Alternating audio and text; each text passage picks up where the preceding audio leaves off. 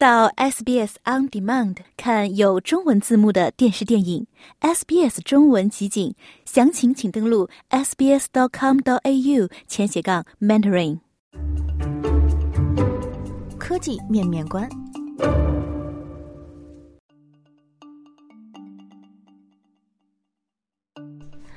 在上期节目中，我们向您介绍了火爆全球的人工智能聊天工具 Chat GPT，它究竟是什么？它为什么是革命性的？时至今日，Chat GPT 的热度丝毫不减，全球注册用户已经突破一亿。与此同时，各大科技公司纷纷入局，微软追加数十亿美元，将 Chat GPT 整合进包括其搜索引擎 Bing 在内的多个产品。谷歌连夜官宣竞品 Bread 对抗 Chat GPT 一家独大，AI 大战升级。Facebook 母公司 Meta 也在宣布在产品中整合 Chat GPT 功能，帮助生成内容。而中国公司百度也争相入局，将于三月推出中国版的 Chat GPT 文心一言。一时激起千层浪，Chat GPT 到底动了谁的奶酪？科技评论员亨瑞告诉我们。诚然，在短期内，大量资金流入了这个领域。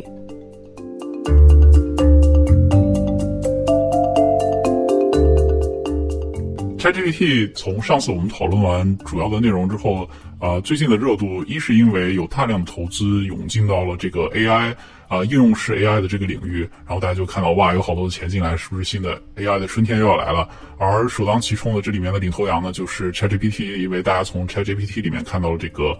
AI 应用的潜力，然后第二就是 ChatGPT 背后的公司 OpenAI 开放了 ChatGPT 的 API，也就是说各种各样的公司都可以应用 ChatGPT 这个模型啊，去丰富自己的产品啊。比如说我们知道 Canva 它最近新出了一个 Doc 的功能，就是类似于 Google Doc，然后它里面整合了一个新的应用叫 Magic Write，其实背后就是应用 ChatGPT 这样的技术去帮助你进行写作。啊，你只要提出你想写的问题，然后你就可以去得到你想要的一个草稿。换句话说，这其实意味着各大科技公司纷纷入局，想在人工智能聊天工具这一领域分一杯羹。而 Chat GPT 的背后投资东家微软暂时领跑全局。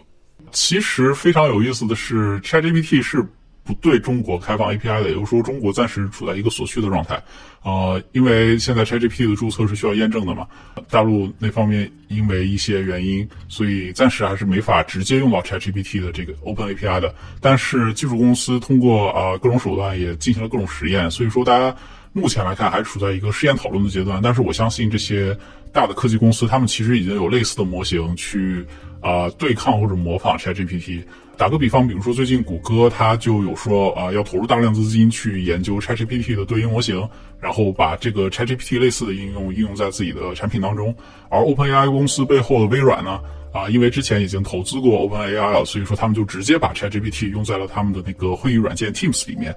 啊，现在 ChatGPT 其实就已经可以帮助你在 Microsoft Teams 里面记笔记了。这个记笔记的功能其实是最近才加进来的，但是我不确定它是不是开放测试给所有用户的。也就是说，现在 ChatGPT 其实会啊捕捉你在 Teams 里面会议的讨论，然后自动的去帮你生成一些笔记，啊，甚至它最后还可以帮助你生成一个会议的总结。呃，我不知道大家有没有这样的体会，就是你在一个很长的会议之后，其实很多时候你并不知道这个会议它的重点是什么，或者你很容易去。啊，丢失一些关键的信息点。那么在 ChatGPT 的帮助下，这个自动会议纪要的功能其实非常非常好用。已经得到内测的人啊，对这个功能反馈是非常非常好的。就是大家表示，其实这种总结性的 AI 性的一些会议纪要是极大的提升会议的用户体验的。ChatGPT 的横空出世，最紧张的应该就是谷歌了。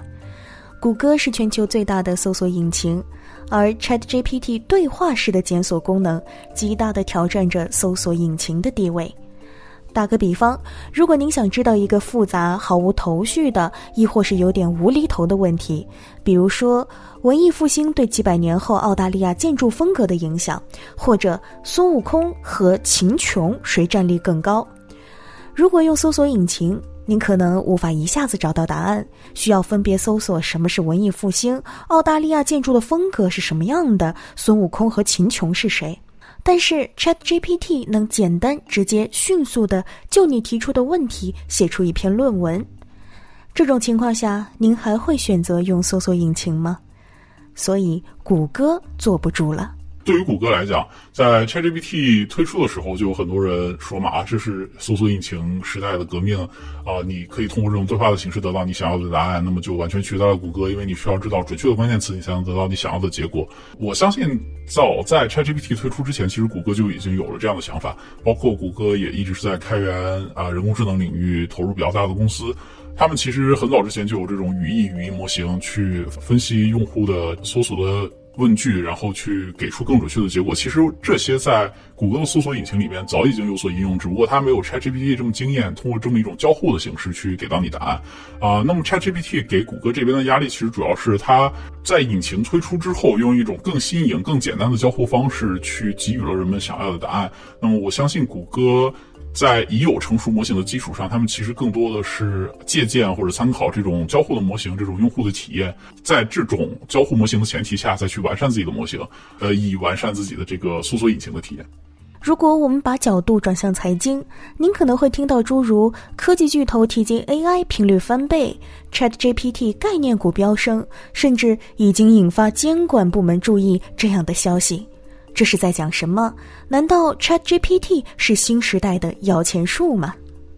？ChatGPT 的概念股在外网、在中文科技圈其实都是非常火爆的一个概念。呃，这个概念其实背后的原理非常简单，无非就是啊，这些概念股的公司，他们直接使用了 Chat ChatGPT 的 API 啊，也就是说，其实本质上就相当于我代表用户跟 ChatGPT 聊了一个问题。我代替用户问 ChatGPT 这个问题，然后 ChatGPT 告诉了我答案，那么我再把这个答案呢，呃，转而告诉用户，其实就相当于在用户跟 ChatGPT 之间当做了一个传话人的角色。当然，他们其中可能会涉及一些啊内容的丰富啊、内容的包装啊，或者根据自己的平台有一些专门的定制。打个比方，假设啊。啊，淘宝使用了 ChatGPT，然后你就可以直接在淘宝里面搜索什么样的衣服最适合一百八十厘米高啊六十公斤重的男孩子穿。我的年龄是十八岁，我希望呃看起来成熟稳重等等等等。然后他就可以去拿这个询问 ChatGPT，然后 ChatGPT 给他答案之后，他从对应的答案里找到。自己淘宝库里面已经有的产品，然后返回给用户，这其实就是一个啊所谓的 Chat GPT 概念股，其实就是科技公司使用了 Chat GPT 的模型，然后把这个答案转达给用户。之所以很火爆，是因为确实解决了一些呃用户使用上的难点，因为很多时候你不知道去问那个产品什么，你不知道你从这个产品要得到什么，而是 Chat GPT 其实从啊一个非常简洁的角度实现了呃这种人类语义到计算机语义的一个转换。所以说，这就是为什么最近概念股这么火的一个原因。之所以概念股大火，然后股价暴涨，也是因为啊，人们看到了哦，你可以通过这种方式使更多的人更简单的使用你这个产品。所以说，大家觉得哦，这个东西很有前景，那么它的股价自然而然就涨上去了。但这背后到底，呃，只是一个噱头，还是说它真的有用呢？那我觉得还是需要一定的时间，我们才能知道呃它的。真正的使用的效率跟结果是怎么样？说了这么多，ChatGPT 听上去像一片技术蓝海，还有无尽的探索可能。让我们回到一个根本的问题：人工智能技术问世已久，经过最初的火爆讨论，到逐渐冷却，再到面临诸多质疑。而有人认为，ChatGPT 的到来就像是给人工智能技术这个篝火堆添了一把旺火，让 AI 进入到一个新时代。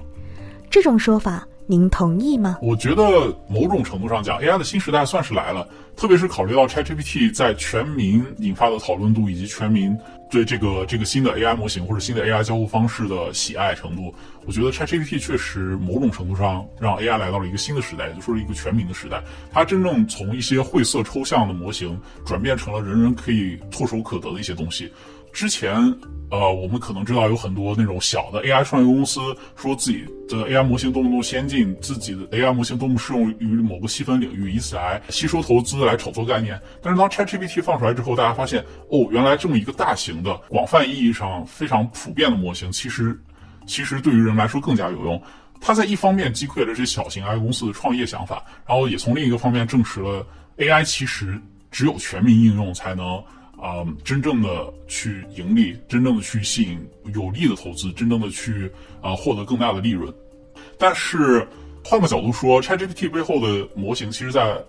二零二二年早些时候早就已经放了出来，只不过 OpenAI 的 CEO 发现哦，我的新模型虽然很好，但是并没有什么人去用它，大家好像不知道怎么用，然后才鼓励自己的公司啊，通过 ChatGPT 这样一种一问一答语言交互的手段，让大家去尝试这个新模型，然后达到了现在这样的效果。所以说，虽然一个新时代来了，但其实它背后的科技原理或者科技进步也并没有那么的明显，更多的是啊 AI 的应用应该怎么呈现给人们。两个方面吧，一方面 AI 确实达到了一个全民时代的新时代，另一个方面啊，我们还是期待着更多的科技进步。